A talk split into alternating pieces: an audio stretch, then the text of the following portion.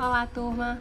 Vamos falar um pouco sobre as dietas hospitalares. As dietas hospitalares é um dos conteúdos abordados nas disciplinas né, de métodos de transformação dos alimentos, porque dentro desse tópico a gente não discute apenas sobre adequação ao estado clínico do paciente. Isso eu falo nos direcionamentos da dietoterapia para recuperação ou manutenção do estado nutricional, direcionamento para algumas patologias, como dieta para portadores de diabetes ou dieta para portadores de hipertensão, por exemplo. Mas as dietas hospitalares ela abrange também o universo da adequação das consistências, da consistência da dieta né? E isso está ligado também à quantidade e qualidade de nutrientes. Então, dentro desse conteúdo, nós vamos, dentro do, da disciplina, né, é, trabalhar um pouco sobre os tipos de dietas hospitalares no que tem né, relação com a consistência da dieta.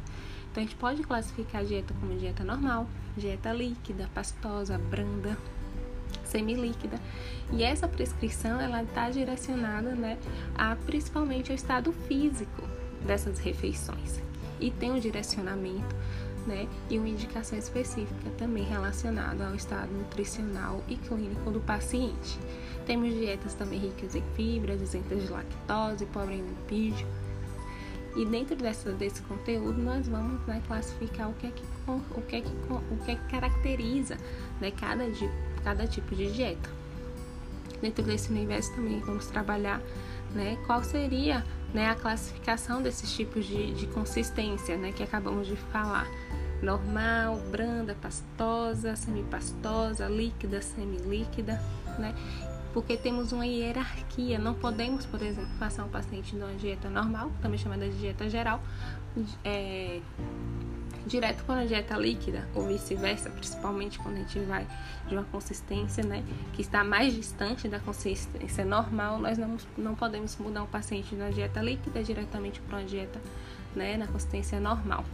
E caracterizamos cada dieta dessa, cada dieta.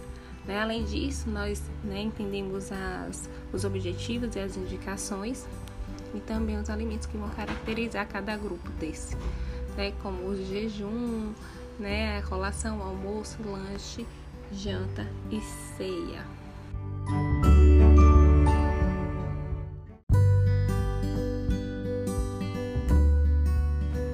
Então, nós já entendemos né, a estrutura dos cardápios visto, visto anteriormente e dentro da, do, do, conteúdo de dietas hospitalares nós resgatamos essa, essa ideia né, da estruturação do cardápio e entendemos né, cada tipo de cardápio direcionado especificamente para essas dietas hospitalares. O que é que vai caracterizar é, o de jejum, uma dieta pastosa, uma dieta líquida, uma dieta em consistência normal. O que vai caracterizar o almoço em cada tipo de, de dietas em diferentes consistências. Então isso vai trazer né, e diversificar e amplificar o conhecimento de vocês para que vocês possam dominar esses, essas diferentes, esses diferentes conceitos dentro das dietas hospitalares. E essa diversificação ela é extremamente importante, pois se tratando de uma dieta hospitalar, né, uma dieta já né, extremamente restrita, né, elas vão nos ajudar a elaborar um cardápio com eficiência né, e com eficácia, né, para que a gente possa né, fazer com exatidão né, o produto, o produto final.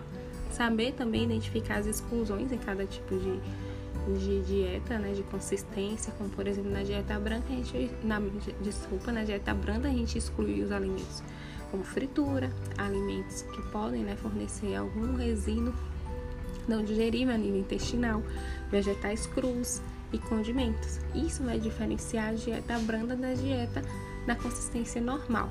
Né? Então, além de caracterizar o que seria né, é, cada alimento em cada tipo de, de refeição dentro da dieta, é caracterizar também o que não pode, né, o que a gente não recomenda que, vá, que seja né, é, inserido dentro dessa dentro do cardápio no paciente em determinada com dieta em determinada consistência.